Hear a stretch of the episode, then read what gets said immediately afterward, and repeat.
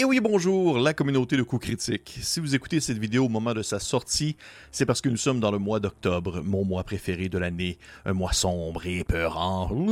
Mais si, vous pouvez aussi l'écouter à un autre moment de l'année, alors que nous allons tout de même aborder mon sujet préféré, l'horreur. Et habituellement, chaque année, je fais une série de capsules qui abordent un peu ce sujet-là sous différents angles, mais j'avais le goût de faire différent un peu euh, cette fois-ci en vous présentant en fait une seule et grosse capsule informative avec des trucs et des astuces concernant un, un pan très spécifique de l'horreur, un peu plus technique, mais qui peut tout de même offrir certains outils et qui se nomme en fait la trajectoire de l'horreur. C'est suite à la lecture d'un article de Mme Ashley Law, qui est une conceptrice de jeux et autrice, qui a écrit en fait sur de nombreux blogs et sites dédiés aux jeux. Et euh, j'ai tombé en fait sur un écrit qu'elle a fait qui se nommait en anglais The Trajectory of Fear. Et j'avais le goût aujourd'hui de vous en parler. En fait, l'écrit propose différentes techniques pour efficacement jouer sur l'horreur et les différentes facettes qui la composent. Et ça commence ainsi avec les quatre peurs. Il y a quatre types de peurs. Une fois que vous les avez apprises, vous pouvez en fait comprendre la trajectoire de l'horreur avec leur objectif spécifique. C'est chaque type peut se découper en quelque sorte dans des sujets plus spécifiques, mais les quatre peurs englobent les différents types, si on veut, de récits horrifiques que vous pourriez faire vivre à vos joueurs. La première peur, c'est le malaise. C'est le point de départ. Prendre conscience que quelque chose ne marche pas, qu'on est face à l'anormal, ce qui provoque en nous un certain malaise. Et plus vous allez consacrer du temps à la construction du malaise, mieux vous allez poser les fondations pour les types de peurs ultérieures. Et le malaise, en fait, c'est vraiment le sentiment que quelque chose ne va pas dans le monde immédiat qui entoure les personnages. Dans les films, on va y parvenir en, utilisant des angles de caméra bizarres, des acteurs avec des allures inhabituelles sur lesquelles les caméras vont s'attarder un peu trop longtemps, ou encore de la musique discordante. Mais en tant que maître de jeu, vous n'avez pas nécessairement accès à ces outils-là. Vous devez au moins le, verbaliser, le mentionner aux joueuses et aux joueurs que ce que les personnages voient présentement, eh bien, ce n'est pas normal. C'est bizarre. C'est en dehors de la normalité. Comme par exemple, une poupée à moitié brûlée clouée sur un arbre. Mais c'est ça qu'il faut faire attention, c'est c'est inquiétant, mais c'est pas une menace immédiate. Il n'y a rien qui laisse sous-entendre dans la situation actuelle que la poupée va se détacher de l'arbre pour sauter au visage d'un personnage. Ça demeure inquiétant. Et ça, c'est vraiment la base qu'on installe tranquillement et qu'on laisse se dérouler. La deuxième peur, c'est la crainte. La crainte, c'est le soupçon non confirmé que quelque chose ne va pas, mais que c'est ici, c'est présent. Et elle est plus immédiate, elle est plus ciblée que le malaise. C'est tangible, c'est concret. La crainte repose sur le malaise parce que sans cette base, eh bien, elle donne l'impression d'être vide. Vouloir instaurer immédiatement la crainte sans préparer le terrain, eh bien, vos joueuses et joueurs n'ont pas le temps d'avoir le constat qu'il y a un danger qui est présent. Il n'y a pas d'escalade qui se fait. La crainte, en fait, c'est la possibilité incertaine d'un danger certain. Vous savez que le danger existe. Vous savez même peut-être quelle forme il peut prendre. Vous savez peut-être s'il est proche ou non, mais vous ne savez pas quand il va frapper. Ça, c'est la crainte. La crainte, c'est de trouver un cadavre mutilé, mais de ne pas savoir si le tueur est proche ou non. Et la crainte, en fait, elle n'a pas besoin d'être payante. Vous n'avez pas besoin de passer euh, de la crainte au prochain niveau. Il peut, elle peut en fait être désamorcée et retomber dans le malaise. C'est construire et désamorcer la peur. C'est d'aller en fait faire un effet de montagne russe. Et ça, je vais y revenir souvent dans la vidéo. La troisième peur, c'est la terreur. La terreur, c'est la peur la plus puissante en raison de son caractère immédiat. La terreur est la certitude que quelque chose de terrible est imminent, que le danger est ici maintenant, mais qu'il n'a pas encore été révélé.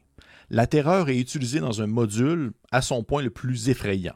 Si les fondations ont été posées en suivant la logique des quatre peurs, c'est l'endroit de la trajectoire de la peur qui constitue le point culminant, la plus grande récompense émotionnelle.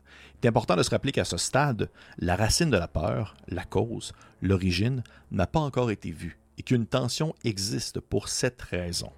La peur, c'est le fait que les personnages, dans leur chalet en montagne, vont entendre le souffle rauque qui va provenir de l'étage supérieur, un roulement qui n'est pas humain, et le bruit de pas lourds qui descend tranquillement l'escalier pour venir les rejoindre. La menace arrive, elle est présente, on ne la voit pas, elle est invisible pour l'instant, et on peut encore décider de notre marche à suivre pour survivre. C'est ça la terreur. Et finalement, la quatrième peur, l'horreur. L'horreur est la peur la plus immédiate et la plus primaire, mais paradoxalement, c'est la plus faible. L'horreur, c'est la révélation, c'est la rencontre avec le danger, la découverte de ce qui se trouvait en haut de l'escalier.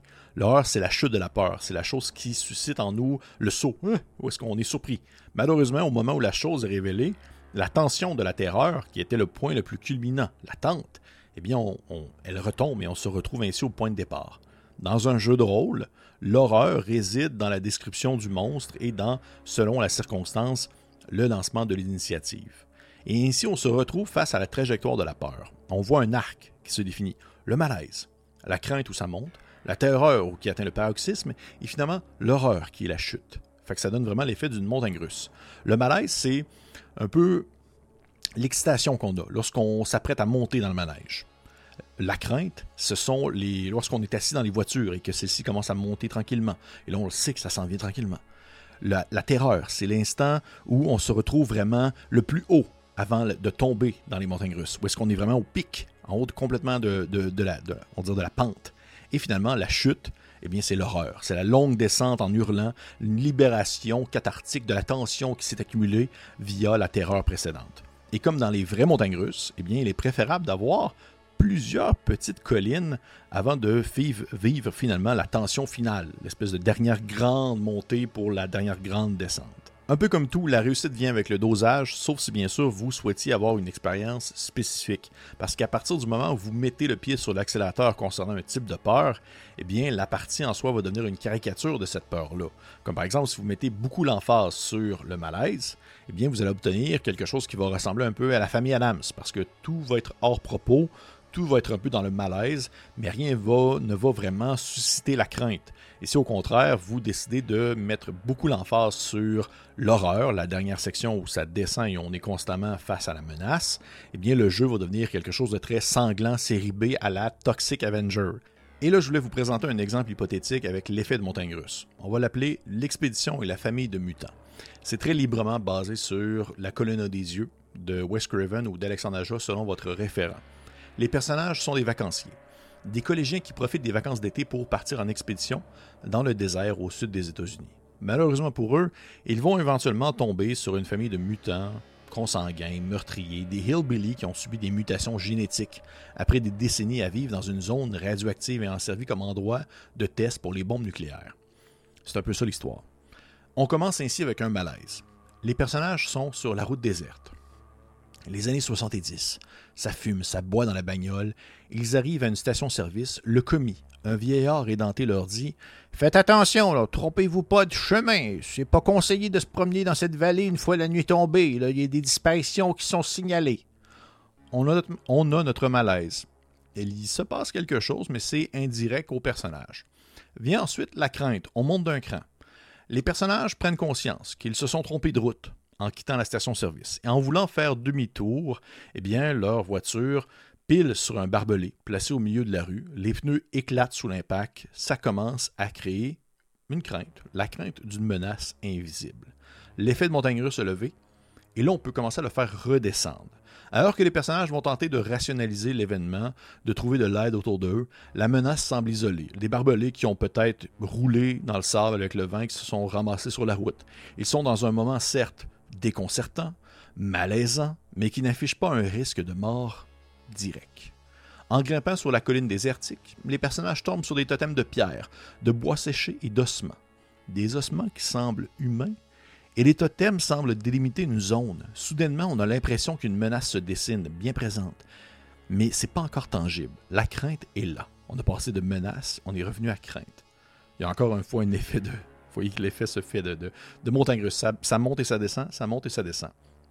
De nouveau, justement, on redescend de la montagne russe alors que les personnages voient au loin, en grimpant justement sur la colline où il y, avait les totems, un vieux camping-car qui semble habiter, avec des objets autour.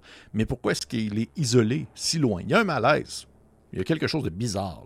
Qu'est-ce qu'il fait là, le camping-car? Qu'est-ce qu'il fait là? Mais la menace n'est pas affichée pour autant.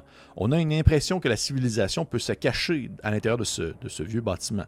Et on remonte vers la crainte, alors qu'au moment où les personnages atteignent le camping-car en question, ils trouvent des restes humains à l'intérieur de celui-ci. Des restes qui ont clairement été euh, grignotés. Et au ben, là, là, la menace revient au galop. Et là, on n'est plus sûr d'être si en sécurité que ça. On est dans la crainte. OK, il y, a quelque chose qui se passe. Et à ce moment, on ne, redescend pas vers le malaise. On continue sur notre avancée puisqu'on a bien pris le temps d'installer le tout. Ça fait quelques fois qu'on monte et descend. Et on atteint alors la terreur. On ne voit pas l'adversaire directement, mais celui-ci mentionne sa présence. Les personnages entendent des hurlements, des rires moqueurs dans la vallée tout autour d'eux, des ombres apparaissent au-dessus d'une colline, des coups de fusil sont tirés, on reconnaît presque des mots dans les hurlements, des propos euh, déroutants qui laissent sous-entendre que les personnages vont être dévorés, en commençant par leurs doigts boudinés comme des saucisses pas assez cuites. Et finalement, la chute, l'horreur. Les mutants sortent de derrière les rochers pour attaquer les personnages. Le camping-car est utilisé comme appât pour encercler en fait les personnages en question. Un personnage reçoit un coup de barbelé au visage, un de ses yeux explose sur le contact comme un ballon rempli d'eau. C'est violent, c'est sanglant. On descend dans l'horreur. C'est vraiment le moment, on va dire, plus technique avec beaucoup de descriptions. C'est le moment le plus prenant. C'est pas le moment le plus prenant plutôt, mais c'est le moment le plus graphique. Une fois la menace passée, les personnages ont survécu. Ceux-ci prennent conscience des difformités de leur assaillant. Certains ont des débuts de troisième bras, des traits surdimensionnés, une chevelure tombante et des dents acérées. On comprend que quelque chose euh, se, trame dans les environs, mais la menace est passée. On est redevenu, on est revenu en fait dans le malaise puisqu'on est clairement face à l'inconnu, à l'étrange. Et là, on a vécu l'effet de montagne russe. On a monté, descendu, remonté, redescendu, remonté, continué à monter, et finalement une chute. En concret, en jeu de rôle, comment appliquer la trajectoire de la peur? Avant même de mettre l'emphase sur des outils optionnels comme la lumière ou encore la musique, il y a d'autres éléments à prendre en considération pour avoir une bonne base sur laquelle construire. La première étape, selon moi, est établir la normalité. C'est qu'est-ce que la normalité du quotidien? Dans l'exemple que j'ai mentionné tout à l'heure, c'est les jeunes qui sont en vacances, c'est le spring break, c'est le party, c'est le fun, fun, fun, on est dans les années 70, c'est la liberté. L'étape suivante consiste à établir la menace. C'est là que intervient l'écart par rapport à la normalité. Dans l'exemple, c'est le vieux monsieur qui mentionne que la vallée, c'est dangereux, qu'il y a quelque chose dans la vallée, les gens disparaissent. Ça crée un malaise en établissant la menace. Une fois que la menace et la normalité ont été établies, on peut commencer à installer, comme en tant que meneur ou meneuse, des panneaux de danger. Ce sont comme des. Vous voyez ça un peu comme des panneaux de signalisation. Ce sont des moyens de montrer le monstre, l'ennemi. Dans le cas présent, c'est la famille de mutants, sans pour autant les montrer. C'est par exemple le, le, barbelé sur le sol. C'est euh, par exemple les totems.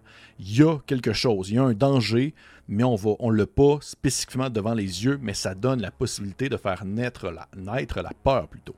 Et une fois que les panneaux de danger sont en place et que les joueurs ressentent la crainte, l'étape suivante, c'est de désarmer cette crainte-là, c'est de redescendre, faire l'effet de montagne russe. Et en allant jusqu'à la crainte et en désarmant par la suite, vous brisez la tension et vous permettez aux joueurs de se détendre. Vous permettez aux personnages de comme oh, relaxer un peu. Ça fait l'effet de montagne russe. Il y a des hauts et des bas avant la chute finale. Vient ensuite deux étapes qui vont se suivre très rapidement. Le voile et la révélation les personnages voient presque le danger, mais pas tout à fait. C'est le voile, c'est le, moment final où est-ce qu'ils entendent les cris, où est-ce qu'ils entendent les hurlements, les coups de fusil, où est-ce que genre ils savent qu'il y a quelque chose de, de presque inhumain qui tourne autour d'eux, autour du camping-car. Et ensuite la révélation, c'est l'attaque elle-même, c'est l'horreur. Et à ce stade, vaut mieux faire des allusions que de montrer. Un combat réel, frénétique, rapide, confus, et à cette étape, garder les descriptions obliques plutôt que de décrire directement les mutants qui attaquent les personnages. Utilisez les cinq sens pour décrire ces mutants-là. Utilisez l'odorat pour montrer à quel point est-ce qu'ils sentent le souffle. Utilisez l'ouïe pour justement décrire le bruit qu'ils font. Utilisez presque le goût pour mentionner que vous recevez du sang dans la bouche d'un des mutants qui reçoit un coup et que ça goûte absolument horrible. Faites l'utilisation des autres sens que la vue, qui est souvent ce qui est le plus utilisé dans le contexte d'une partie. Pour conclure cette vidéo, je souhaite vous partager quelques conseils génériques pour l'animation du jeu de rôle d'horreur, des conseils qui peuvent vous aider à mettre en pratique la trajectoire de la peur via les étapes que j'ai mentionnées précédemment. Établir la normalité, la menace, installer les panneaux de signalisation, les panneaux de danger, désarmer, le voile et finalement l'attaque. Premier conseil, il y a parfois des options plus intéressantes que la mort. Bien sûr, la mort est une possibilité. Elle peut même être souhaitée selon le type de partie. Mais parfois, c'est plus intéressant de, à défaut de retirer l'existence d'un personnage en jeu, d'ajouter des, éléments au malheur que vivent actuellement les personnages. Affliger une maladie, une blessure qui perdure, un trouble permanent qui vient influencer la psyché du personnage, qui vient briser sa volonté. Un autre conseil, jouez sur les conséquences. Il est parfois frustrant pour les joueuses et joueurs de subir des contre-coups de quelque chose qui ne pouvait pas être empêché, et souvent en tant que maître de jeu, vous avez un certain pouvoir. C'est plus intéressant de donner le choix déchirant plutôt que de simplement faire vivre le malheur. Et à ce moment-là, ça peut être intéressant de mentionner les options aux joueuses et joueurs sans pour autant que les personnages le sachent réellement. Le manoir a de l'air inquiétant, le manoir a l'air dangereux, mais les personnages décident tout de même d'y aller, malgré le fait que de centaines de pierres tombales récentes se trouvent devant le manoir. Ils ont fait le choix conscient puisqu'ils font partie de l'histoire en cours, tout le monde le sait. Dans l'exemple contraire, le manoir a l'air tout à fait accueillant, aucune prémisse, ni rien, aucune menace, pas de pierre tombale, il n'y a pas de doute. La porte s'ouvre, un maniaque sort avec une hache et plante celle-ci dans la tête d'un personnage. Il n'y a pas eu de préparation, il n'y a pas eu de choix, seulement une conséquence à quelque chose que les personnages ne pouvaient pas s'attendre. Et ça, ça peut créer des frustrations. Un autre conseil respecter les clichés sans pour autant les imiter. Déterminer ce qui constitue pour vous une bonne histoire d'horreur et quels sont les éléments communs qui fonctionnent bien entre les histoires différentes. Essayez de comprendre pourquoi ils fonctionnent dans leur contexte. C'est pas pour reproduire les événements d'un film, mais simplement, simplement pour faire des comparaisons. Je vais prendre par exemple Jaws 1 avec Jaws 3. Jaws 1, c'est super bon, la prémisse, elle est excellente, la base, elle est bien établie, et la, montée de, en fait, de la terreur, elle est, elle est super bonne pour ensuite avoir la chute de l'horreur. Jaws 3, c'est terrible. Il n'y a pas de prémisse, la base est quasi inexistante, la, la terreur, elle n'est pas là du tout. Et l'horreur, c'est une bonne partie du film parce que le, requin, tu le vois tout le temps. Tu le vois tout le temps en 3D. Il ne faut pas recycler les décors, il ne faut pas recycler les monstres, il ne faut pas recycler non plus les parties superficielles d'une histoire d'horreur. Il faut recycler en fait les ossements qui se trouvent en dessous. C'est trouver en fait l'origine de la peur de quelque chose et l'utiliser. Prochain conseil, construire sur ce qui accroche les joueuses et joueurs. Lancez un tas d'amorces aux personnages et voyez lesquelles semblent intéressantes et ou déstabilisantes et construisez à partir de ça. Lorsque vous utilisez ce qui suscite l'intérêt des joueuses et des joueurs, ceux-ci deviennent partie prenante du processus créatif en vous permettant d'identifier avec précision ce qui les effraie ou ce qui les stimule. D'où l'importance de se préparer, mais pas non plus de se préparer au détail près. Ça permet de se réajuster. Vous avez prévu une histoire de sorcière dans un village, mais les personnages mettent beaucoup l'emphase sur la seule description un peu étrange que vous avez fait d'un arbre lorsqu'ils sont arrivés dans le dit village. Eh bien, raccordez ça ensemble en expliquant que les sorcières ont transformé certains villageois en arbres, ce qui explique ces formes particulières. Et finalement, dernière chose, très importante, respectez les limites. Prenez le pouls des gens présents, vérifiez si tout le monde est à l'aise avec ce qui se déroule en partie. Il y a une différence entre ce qui se déroule et ce qui est mentionné. Des gens peuvent être mal à l'aise avec le concept de se faire décrire de la torture, mais ils peuvent supporter d'entendre le fait que des gens ont été torturés. Il y a une nuance entre les deux. S'adapter aux besoins. On est là pour jouer. C'est quand même important que tout le monde ait du plaisir dans la peur. Et voilà, c'est ce qui conclut cette longue vidéo sur la trajectoire de la peur. J'espère que ça vous a été utile. Pour ma part, j'ai adoré. Pour j'ai adoré travailler sur cette vidéo-là. Je pense que c'est ma vidéo préférée de l'année. Euh, si vous avez des commentaires, mettez-les pour mettez en dessous. Je serais vraiment curieux de savoir. Écrivez-les. Si vous avez des questions, euh, des demandes de précision, mettez-les aussi en dessous. Ça serait vraiment, vraiment euh, apprécié. Je vais me faire un plaisir de vous répondre. Si jamais vous pouvez la partager, cette vidéo-là, ça serait cool. Si vous pensez qu'il y a des personnes qui seraient euh, intéressées à l'entendre, à apprendre peut-être certaines choses, ou au contraire, démolir tout ce que j'ai dit, eh bien, partagez-les. Partagez cette vidéo, ça va me faire plaisir. Et euh, pour les autres, on se dit à la prochaine pour une nouvelle vidéo, peut-être horrifique, peut-être pas, c'est à voir.